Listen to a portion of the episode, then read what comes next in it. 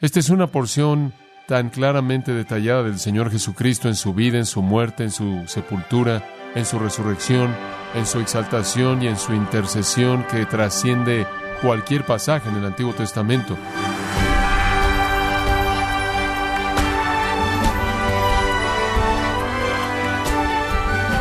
Gracias por acompañarnos en Gracia a vosotros con el pastor John MacArthur.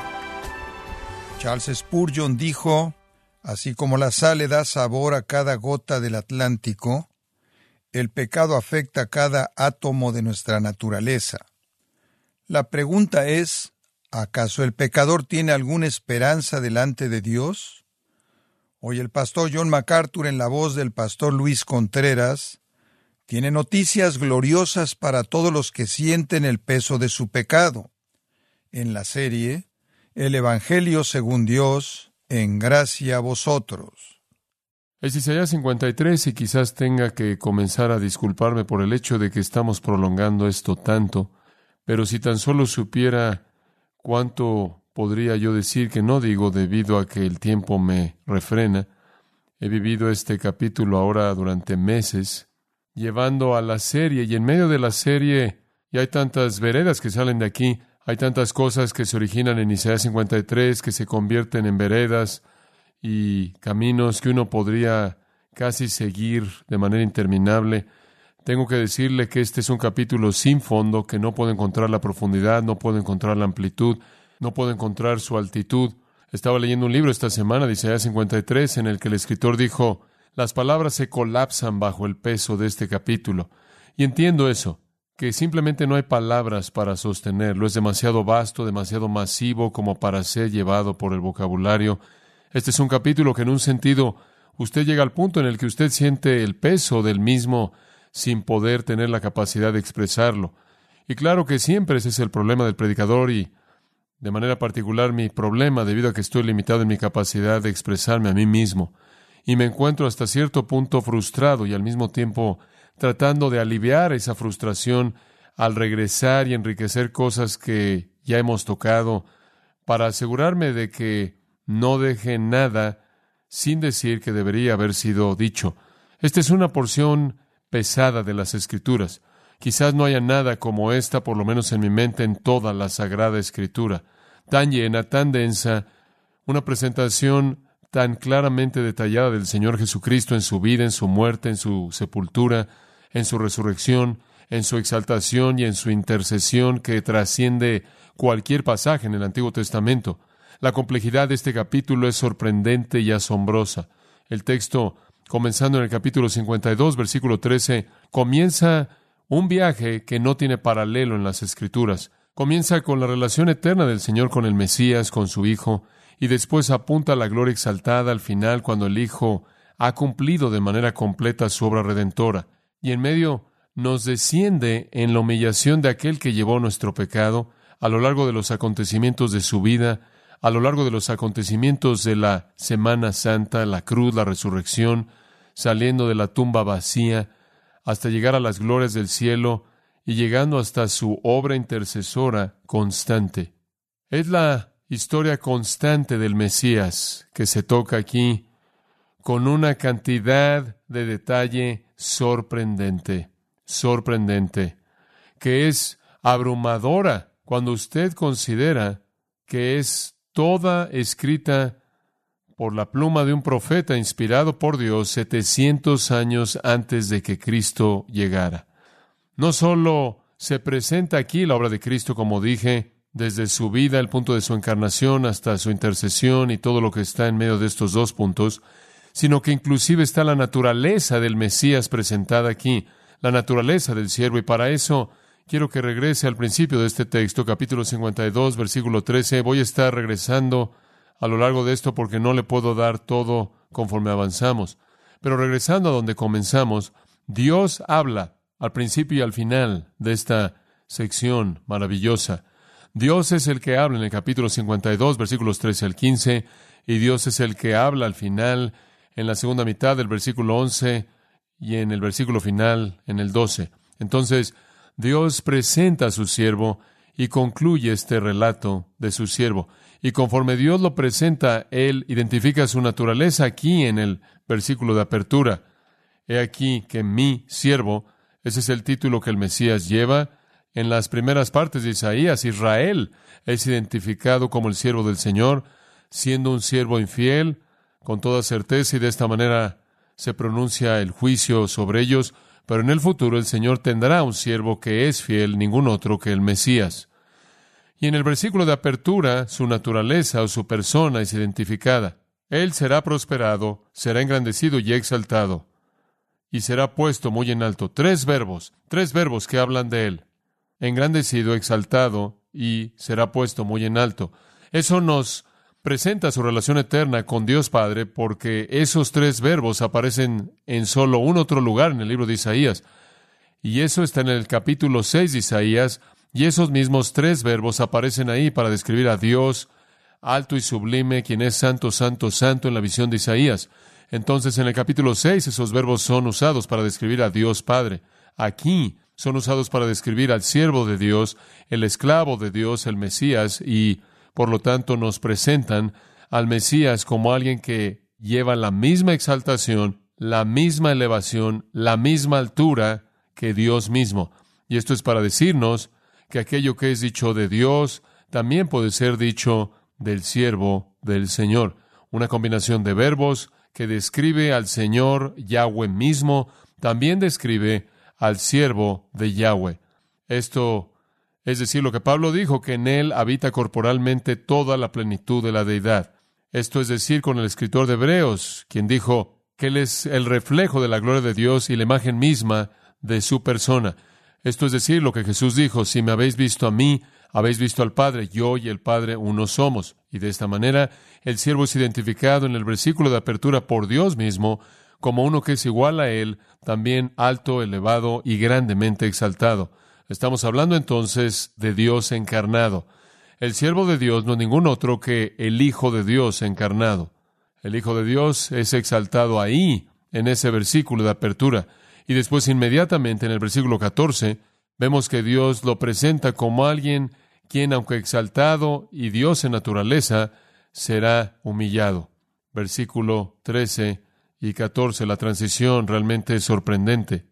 Muchos se asombraron de Israel, pero aún muchos se asombrarán de aquel quien es el Dios hombre, de tal manera desfigurado de los hombres su parecer y su hermosura más que la de los hijos de los hombres. Esta es la humillación que conocemos a partir de las palabras de Pablo en Filipenses 2, quien tomó forma de esclavo, hecho en semejanza de los hombres, se humilló a sí mismo hasta la muerte, muerte de cruz. Los horrores de cómo lo trataron a él, llevando hasta su, incluyendo su crucifixión, llevó a desfigurarlo, y el Padre Dios revela a Isaías que se llevará a cabo. Cuando eso se acabe, el versículo 15 dice, Así asombrará él a muchas naciones, los reyes cerrarán ante la boca, porque verán lo que nunca les fue contado y entenderán lo que jamás habían oído. Entonces, conforme Dios presenta a su siervo, lo presenta como Dios siendo humillado y siendo exaltado. La palabra en el versículo 13 será prosperado es la afirmación de Dios de que Él tendrá éxito. Cuando Dios cierra este capítulo, Él vuelve a hablar a la mitad del versículo 11 y dice esto, por su conocimiento justificará mi siervo. Aquí Dios está hablando otra vez de mi siervo, su Hijo el Mesías. Él justificará a muchos y llevará las iniquidades de ellos. Por tanto, yo le daré parte con los grandes y con los fuertes repartirá despojos por cuanto derramó su vida hasta la muerte y fue contado con los pecadores, habiendo llevado el pecado de muchos y orado por los transgresores. Dios abre esta sección en los versículos 13 al 15 al predecir y prometer el triunfo del Mesías, el siervo. Dios la concluye al proclamar que él ha triunfado. Él triunfará y triunfó. Dios entonces encierra esto con una introducción y una conclusión. Y en medio usted tiene los versículos 1 hasta el 11a y esa es una delineación del sufrimiento del siervo mediante el cual Él es exaltado. Él será exaltado, Él será triunfante, Él será triunfal, debido a que Él se humilló a sí mismo, inclusive hasta la muerte, inclusive la muerte en una cruz. La mitad entonces es la razón por la exaltación, debido a que Él hizo lo que el Padre determinó que Él haría, el Padre lo resucitó y lo sentó a su diestra, y le dio un nombre que es sobre todo nombre, el cual es el nombre Señor, y un día lo enviará de regreso a establecer su reino, el reino con el cual él asombrará y sorprenderá a los gobernantes del mundo y traerá el reino con todas sus glorias, y después él dividirá el botín, él será el conquistador final y el único conquistador y monarca del universo. Entonces usted tiene comentario de introducción y afirmación de conclusión por parte de Dios mismo. Y en medio, versículos 1 al 11, está esta mirada sorprendente de la razón por la que el siervo debía ser exaltado de esta manera. Y la razón es dada por Dios en el versículo 12. ¿Por qué? Porque Él derramó su vida hasta la muerte, porque Él llevó el pecado de muchos. Es debido a su obra de humillación y sacrificio vicario sustitutivo que Dios lo exaltará. Y eso es exactamente lo que Pablo dice en Filipenses 2. Él se humilló a sí mismo hasta la muerte, por lo cual Dios también le exaltó hasta lo sumo y le dio un nombre que es sobre todo nombre. Pablo está escribiendo en la espalda de Isaías 53, en esa sección kenosis de Filipenses 2. Ahora es muy importante y maravilloso que Dios nos da una profecía de introducción y una proclamación de conclusión. Sucederá, ha sucedido, porque la mitad es tan trágica, tan trágica. Habría poca, quizás poca esperanza si no estuviera esta afirmación divina de la victoria final de Cristo. Lo que tenemos en la introducción y la conclusión es la promesa de su segunda venida. Lo que tenemos a la mitad es la obra de su primera venida. ¿Ve eso? Lo que tenemos en la introducción y la conclusión es la declaración de Dios de su segunda venida como el monarca que reina, el rey de reyes y el señor de señores. Lo que tenemos a la mitad de su primera venida y su humillación. Él regresa a reinar porque Él vino una vez a morir. Y esa es la economía de Dios en la obra del Señor Jesucristo. Es exactamente la sección de en medio, su humillación, que es la razón por la que Dios le exaltó hasta lo sumo. Él vino, Él se entregó de manera completa a la voluntad de Dios para salvar a pecadores del infierno, y lo hizo de una manera sorprendente al morir a sí mismo en una muerte vergonzosa, dolorosa de los impíos, el mismo tipo de muerte que estaba reservada para los peores criminales y esclavos. Pero él vino como el justo, como él es identificado en el versículo 11, para recibir el castigo de Dios por los injustos, para ser los justos. Ese es el corazón de la cruz y el corazón del Evangelio. Ahora estamos viendo los versículos 1 al 11a y estamos viendo este siervo. En los versículos 1 al 3, él es el siervo menospreciado y después, en los versículos 4 al 6, él es el siervo sustituido. Y después, en los versículos 7 al 9, donde estamos, Él es el siervo matado y silencioso. Ahora, a manera de repaso breve, un repaso acerca de algo que necesita ser recordado. Muy bien. El propósito primordial de este pasaje no es ver la cruz, ese es un propósito secundario. El propósito primordial de este pasaje es ver el triunfo final del Mesías, el siervo, el triunfo final del Mesías, el siervo. El triunfo final del Mesías, el siervo, será la salvación de su pueblo. Y eso es lo que dice en el versículo 8, porque fue cortado de la tierra de los vivientes por la rebelión de mi pueblo, mi pueblo. O en el versículo 11, justificará mi siervo justo a muchos. O versículo 12, habiendo él llevado el pecado de muchos. El punto de este capítulo es que Dios salvará a su pueblo, y en particular su pueblo Israel. Esta es una profecía de la salvación futura de Israel. De eso trata la sección entera de Isaías, la salvación para Israel en el futuro. Zacarías dice que es el tiempo cuando mirarán a aquel a quien traspasaron y llorarán por él como unigénito. Cuando miren hacia atrás a la historia, lo cual todavía no han hecho, pero un día lo harán, y miren aquel a quien traspasaron y se den cuenta de que él fue el Hijo de Dios, y entiendan completamente lo que aún no han entendido excepto por un remanente de judíos que han venido a la fe en Cristo, Israel será salvo. La promesa de Ezequiel 36, la promesa del nuevo pacto de que Dios los salvará, que Dios los perdonará, que Dios escribirá su ley en sus corazones, que Dios quitará un corazón de piedra y les dará un corazón de carne e implantará su espíritu dentro de ellos repetido en Jeremías 31, repetido en Zacarías 12 y 13, el espíritu de gracia y oración viene sobre ellos, eso sucederá en el futuro, la salvación de la nación Israel, o Romanos 11, todo Israel será salvo. Cuando estén en el futuro, harán la confesión de los versículos 1 al 11, esta será su confesión. En la actualidad lo es ahora y para todos los que creen judío gentil es nuestra confesión, ¿no es cierto? Entendemos que Él fue traspasado por nuestras transgresiones. Entendemos que Él fue azotado por nuestras iniquidades, que el castigo de nuestra paz fue sobre Él. Entendemos que por su llaga fuimos curados. Entendemos que somos las ovejas que nos hemos desviado, impíos por naturaleza, que el Señor causó que nuestra iniquidad cayera sobre Él. Entendemos eso. Ese es un entendimiento del Evangelio, que Él murió en nuestro lugar, bajo castigo divino por nosotros, y que Él, siendo castigado en nuestro lugar, nunca seremos condenados. El castigo ha sido demandado del sustituto. Entendemos eso. Todos los creyentes entienden eso. Usted no puede ser salvo sin abrazar eso, sin aceptar eso. Pero un día en el futuro la nación de Israel se dará cuenta de esto y mirará hacia atrás y confesará las palabras mismas, la confesión misma de Isaías capítulo 53.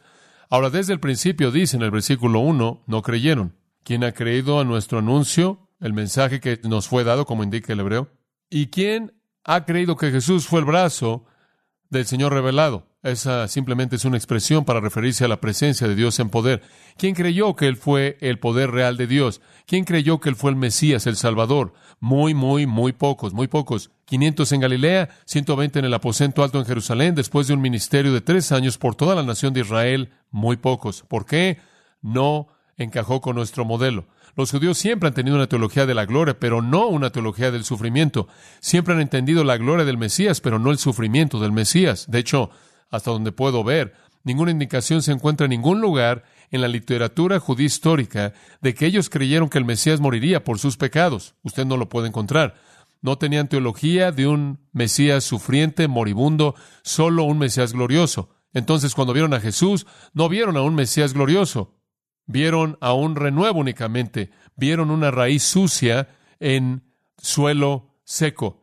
No vieron ningún parecer en él, ni hermosura, no vieron nada atractivo en él, no encajó su teología de la gloria, y además no solo él vino de ningún lugar en su origen, no solo fue su apariencia algo no impresionante, sino que al final de su vida él fue despreciado y desechado, un hombre en dolores, en quebranto, él fue el tipo de persona de la que esconderíamos nuestro rostro, fue así de menospreciable, él fue menospreciado y no lo estimamos, él fue un Mesías menospreciado, dijeron de él, no queremos que este hombre reine sobre nosotros, crucificadle, crucificadle, él no es nuestro rey, el Mesías menospreciado. Versículos 4 al 6, Él es el Mesías sustituido. Algún día en el futuro van a mirar hacia atrás y dirán, ahora lo vemos diferente. Ciertamente llevó Él nuestras enfermedades, fueron nuestras tristezas las que Él llevó. Ahora pensamos que Él había sido azotado, herido de Dios y afligido por sus propios pecados, por sus propias blasfemias, porque Él fue un blasfemo, porque Él fue un intruso. Oh, qué mal estábamos. Ahora sabemos. Él fue herido por nuestras rebeliones, molido por nuestros pecados y demás. Y el Señor hizo que el castigo de nuestra paz fuera sobre Él.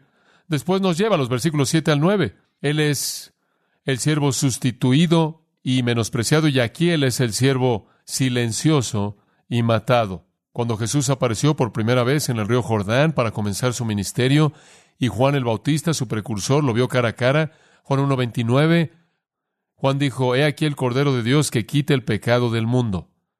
Él lo entendió. El apóstol Pedro lo entendió. Escribiendo en su primer capítulo de su primera epístola, dice, Fuimos redimidos no con cosas corruptibles como oro, plata, sino con la sangre preciosa de Cristo, como Cordero sin mancha. Ellos entendieron que el Mesías iba a venir para ser el sacrificio por el pecado, al cual todos los otros sacrificios apuntaron. No hubo un sacrificio de un animal, ni oveja, ni cabra, ni buey, no hubo un sacrificio de un animal que pudiera quitar el pecado. Hebreos 10, la sangre de bueyes y cabras no puede quitar el pecado. Pero el mismo capítulo dice, mediante una ofrenda, Él se presentó a sí mismo, Él santificó para siempre a aquellos que le pertenecen. Pedro lo entendió, Pablo lo entendió. Pablo, un judío en Filipenses 3, piensa que va bien, que está en el camino correcto hasta que vea a Cristo, y después todo aquello en lo que había esperado se convierte en algo menospreciable para él. Basura, a fin de que él gane a Cristo y tenga una justicia no de él, sino la justicia que es de Dios concedida a él por la fe en Cristo. Pablo lo entendió, Pedro lo entendió, los discípulos lo entendieron, La primera iglesia lo entendió, todo creyente a lo largo de la historia ha entendido que Jesús murió como el único sacrificio por el pecado que satisfizo a Dios, el Cordero de Dios que de hecho quita el pecado. Hebreos 9 dice que los sacrificios animales no pueden quitar el pecado. Hebreos 10 lo repite, no pueden quitar el pecado. Simplemente apuntan a la necesidad de un sustituto que tenga la capacidad de hacer eso, y Cristo es ese Cordero escogido. El día en el que Él llegó a Jerusalén fue el día en el que la gente seleccionaba sus corderos para el sacrificio, el fin de semana en la Pascua, y el día en el que Él llegó a Jerusalén, Dios lo seleccionó como su cordero y lo ofreció al final de la semana para quitar el pecado. Esa es la razón por la que Pablo en 1 Corintios dice, Jesucristo es nuestra Pascua, Jesucristo es nuestra Pascua.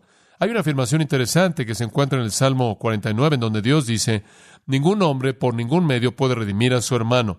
Ningún hombre por ningún medio puede redimir a su hermano o darle a Dios un rescate por él, porque la redención de su alma es costosa y él debe cesar de tratar para siempre. Gran afirmación. Usted no puede redimir a alguien más. Ningún humano puede redimir a otro humano. Usted no puede redimirse a sí mismo. Usted no puede redimir a nadie más. Solo el Dios hombre, Jesucristo, nuestro Cordero de la Pascua, puede pagar el precio costoso. El precio costoso, no corruptible, no oro ni plata. Hubieron ocasiones en la historia de Israel, como en Éxodo 30, cuando ellos contaron a los hombres porque iban a confiar en su poder y confiar en sus números y confiar en su poder en lugar de confiar en Dios en contra de sus enemigos. Y Dios los castigó y Dios trajo juicio contra ellos por hacer eso. Dios también dijo a ellos, hay una manera en la que pueden ser redimidos de ese castigo mediante oro plata. Éxodo capítulo 30, redención temporal. Pero ninguna cantidad de dinero jamás podía redimir un alma porque el costo es demasiado alto, demasiado alto. Isaías lo entendió, Isaías 52.3, Isaías dijo, Así ha dicho Jehová, fuisteis vendidos para nada y seréis redimidos sin dinero. No hay bien alguno en este mundo que pueda ser usado para redimirlo a usted. Solo Pedro dijo, la sangre preciosa de un cordero sin mancha, quien es ningún otro que Cristo, su muerte se convierte en el sacrificio redentor. Y Pedro en ese mismo pasaje, en 1 Pedro 1, 20 y 21, dice, mediante Él son creyentes en Dios, han entrado en una relación de fe con Dios mediante Él. Bueno, esta es la perspectiva de la muerte con respecto a Jesucristo que uno debe tener para ser salvo. Los judíos en la actualidad no lo creen, rechazan a Jesucristo, todavía creen que fue azotado, herido por Dios por ser un blasfemo. Usted y yo sabemos que no es así, creemos la verdad acerca de Él y algún día ellos también la creerán. Ahora eso nos lleva a los versículos 7 al 9. Estos tres versículos son miradas específicas de acontecimientos en la vida de Cristo. El versículo 7 ve su juicio, versículo 8 ve su muerte y el versículo 9 ve su sepultura. Y de nuevo sorprendentes en su detalle.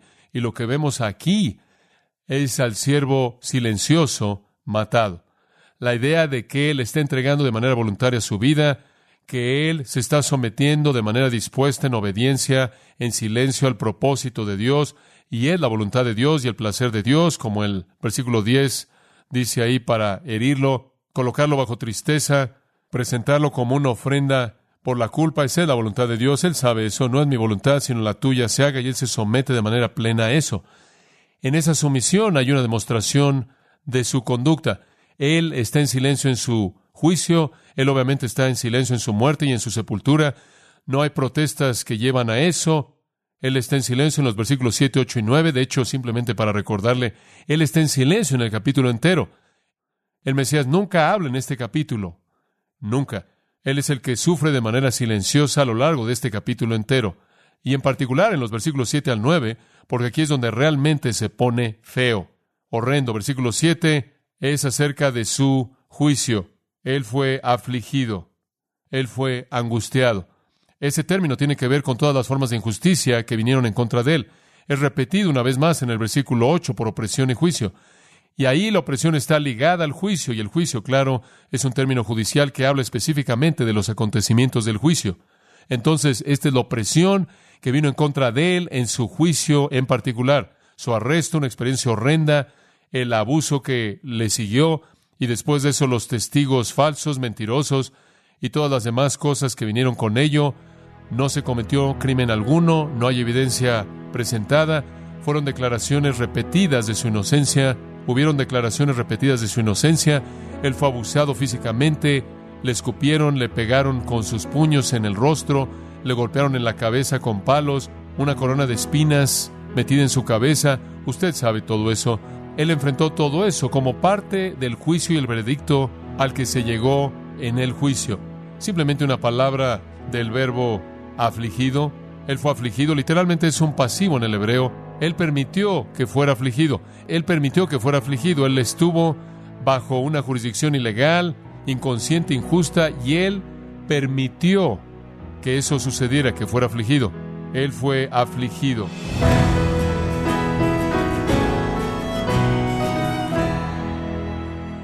John MacArthur nos animó a cada uno de nosotros para entender mejor que Jesús el Cordero de Dios tomó en sí mismo el castigo eterno en lugar de aquellos que ponen su fe en Él. En la serie El Evangelio según Dios, aquí en gracia a vosotros. Estimado oyente, permítame compartirle lo que nos escribió Rafael Gutiérrez de Venezuela y dice lo siguiente. Buenos días, hermanos, que la gracia de nuestro Señor Jesucristo esté con ustedes. Les saluda Rafael Gutiérrez, un siervo del Señor Jesús en Venezuela. Lo sigo por Instagram. Muchas gracias, queridos hermanos. Quiero agradecerles por el arduo trabajo que realizan porque son de mucha bendición en el aprendizaje de la palabra del Señor Jesucristo. Que la bendición de nuestro Dios sea con ustedes y su gracia. Se les quiere mucho en el amor de nuestro Señor. Muchas gracias Sergio Rafael Gutiérrez de Venezuela por su carta. Nos alienta a saber cómo Dios está obrando en nuestros oyentes y queremos también alentar a otros a que hagan lo mismo que usted está haciendo y que nos escriban y nos compartan cómo el Señor está obrando en ellos a través de escuchar la palabra de Dios en gracia a vosotros. Si tiene alguna pregunta o desea conocer más de nuestro ministerio, como son todos los libros del pastor John MacArthur en español, o los sermones en CD que también usted puede adquirir, Escríbanos y por favor mencione la estación de radio por medio de la cual usted nos escucha en gracia a vosotros. Es importante conocer no solo el país y ciudad de donde usted nos escucha, sino también la radio. Para quienes contactan nuestro ministerio por primera vez, pueden solicitar una copia del mensaje de promoción sin costo alguno, un mensaje por oyente únicamente. Si usted vive en los Estados Unidos o Puerto Rico, escríbanos a Gracia Vosotros, P.O. Box 4000, Panorama City, California 91412. O puede escribirnos a través del siguiente correo electrónico radio arroba gracia.org. Esto ha sido todo y en nombre de John MacArthur y del personal de este organismo, queremos darle las gracias por su tiempo y sintonía, invitándole para que nos acompañe en la próxima edición y juntos desatar la verdad de Dios un versículo a la vez, aquí en Gracia a Vosotros.